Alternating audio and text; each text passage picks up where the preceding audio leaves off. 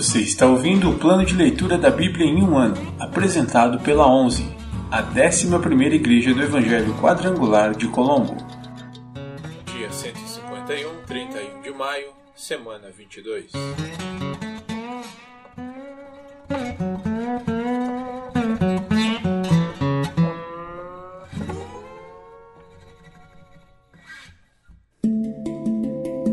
Novo Testamento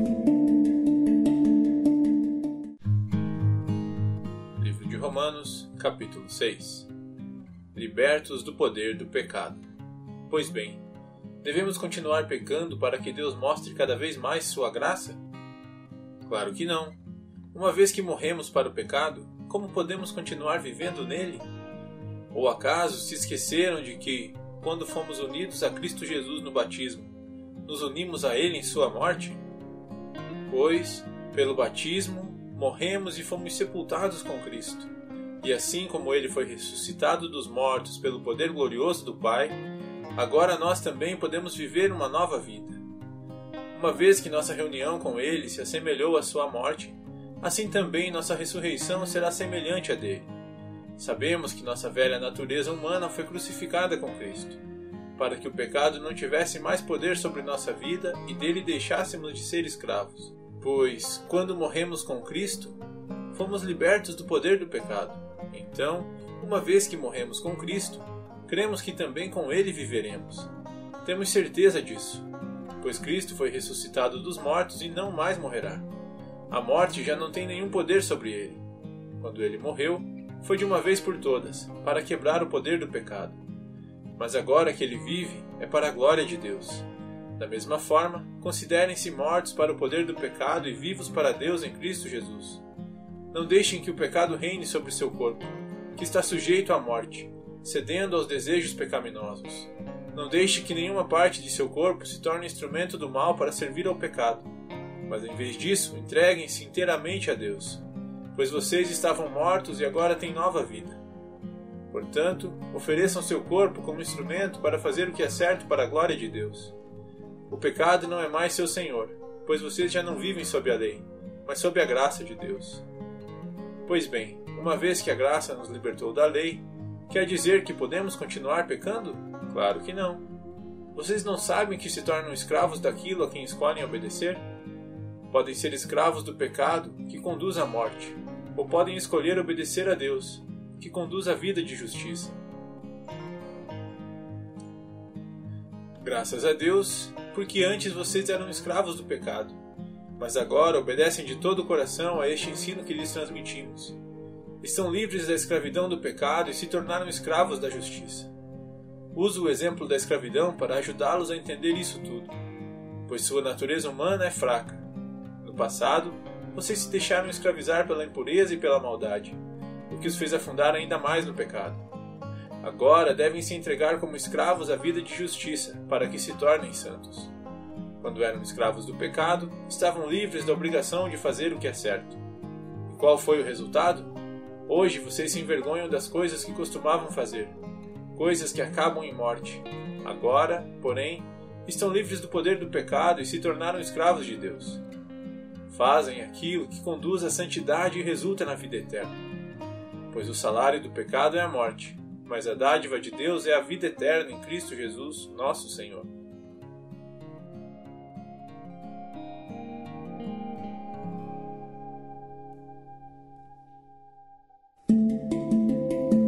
Antigo Testamento Livros históricos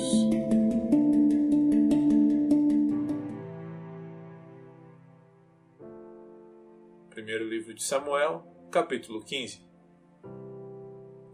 Saul derrota os amalequitas. Certo dia, Samuel disse a Saul: Foi o Senhor que me enviou para ungí-lo rei de seu povo, Israel.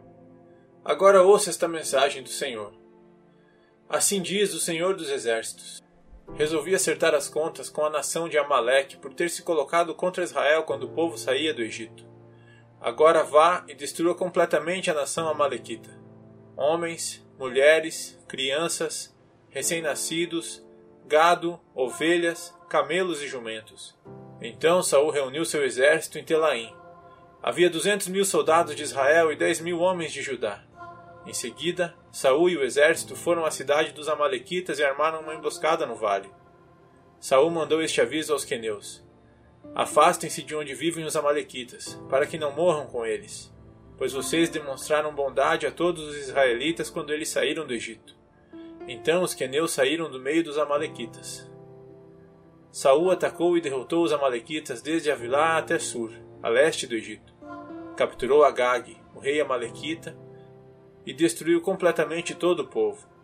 Saul e seus homens pouparam a vida de Agag, bem como o melhor das ovelhas, do gado, dos bezerros gordos e dos cordeiros. Destruíram apenas o que não tinha valor ou o que era de qualidade inferior. O Senhor rejeita Saul. Então o Senhor disse a Samuel: Arrependo-me de ter colocado Saul como rei, pois ele se afastou de mim e se recusou a obedecer às minhas ordens. Samuel ficou tão frustrado ao ouvir essas palavras que clamou ao Senhor a noite toda. Na manhã seguinte, bem cedo, Samuel foi provocar Saul. Alguém lhe disse: Saul foi para a região do Carmelo, onde levantou um monumento para si próprio. Depois seguiu para Gilgal. Quando Samuel finalmente o encontrou, Saul o cumprimentou com alegria. Que o Senhor o abençoe, disse Saul. Cumpri a ordem do Senhor.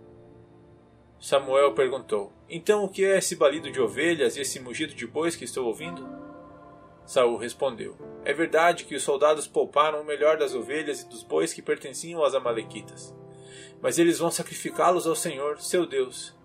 Quanto ao resto, destruímos tudo. Então Samuel disse a Saul: Basta. Ouça o que o Senhor me disse na noite passada. O que foi? perguntou Saul. Samuel respondeu: Embora a seus próprios olhos você se considerasse insignificante, não se tornou o líder das tribos de Israel? Sim. O Senhor ungiu o rei sobre o povo. Então o Senhor o enviou numa missão e disse: Vai e destrua completamente aqueles pecadores, os Amalequitas. Lute contra eles até exterminá-los. Por que você não obedeceu ao Senhor? Por que tomou apressadamente os despojos e fez o que era mal aos olhos do Senhor? Mas eu obedeci ao Senhor, insistiu Saul.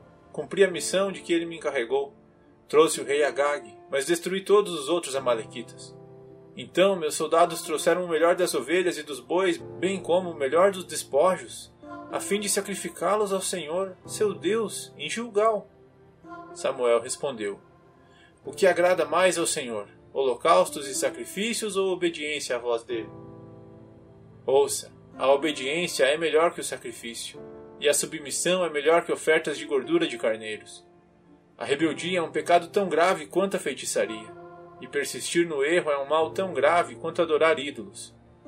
Assim como você rejeitou a ordem do Senhor, ele o rejeitou como rei.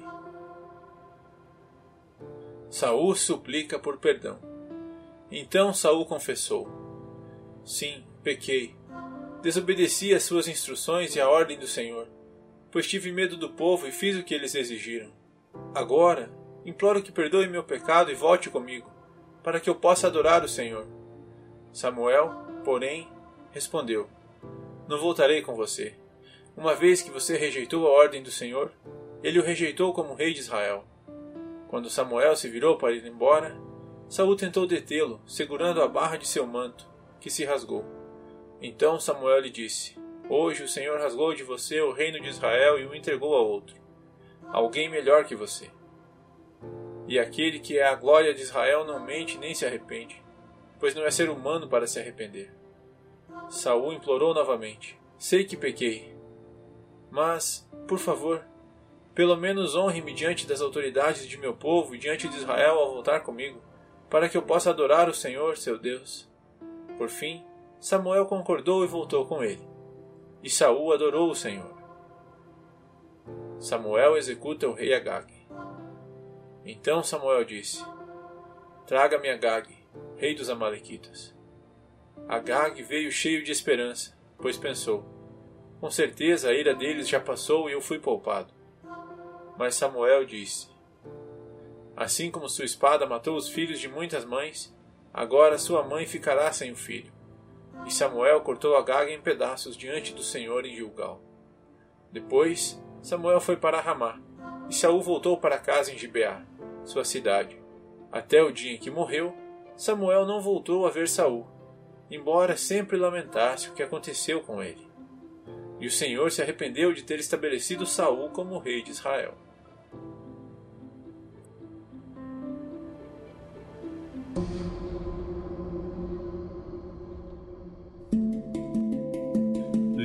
Poéticos.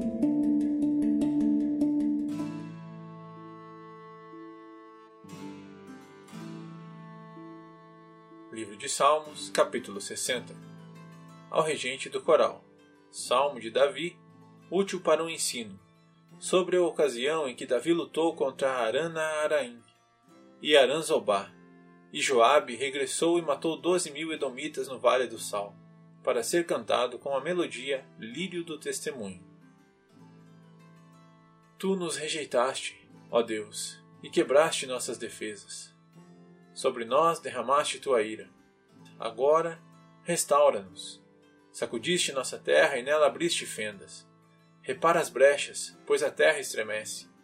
Foste muito severo conosco, teu povo, e nos fizeste beber vinho que nos deixou atordoados. Contudo, levantaste uma bandeira para os que te temem, um ponto de abrigo em meio ao ataque. Agora, livra teu povo amado, Responde-nos e salva-nos por teu poder. Deus, em seu santuário, prometeu: Com alegria dividirei Siquém e medirei o vale de Sucote. Gileade é minha, e também Manassés. Efraim é meu capacete, e Judá meu cetro. Moabe é minha bacia de lavar. Sobre Edom limparei os pés e darei um grito de triunfo sobre a Filistia. Quem me levará à cidade fortificada? Quem me guiará até Edom? Acaso nos rejeitaste, ó Deus? Não marcharás mais com nossos exércitos?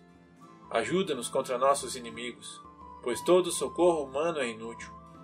Com o auxílio de Deus, realizaremos grandes feitos, pois ele pisará os nossos inimigos.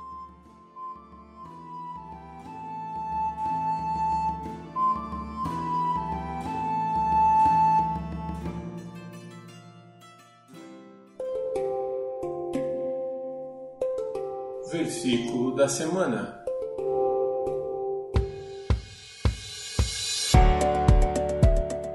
Porque todos pecaram e destituídos estão da glória de Deus. Romanos 3, 23. Porque todos pecaram e destituídos estão da glória de Deus. Romanos 3, 23. Porque todos pecaram e destituídos estão da glória de Deus. Romanos 3, 23.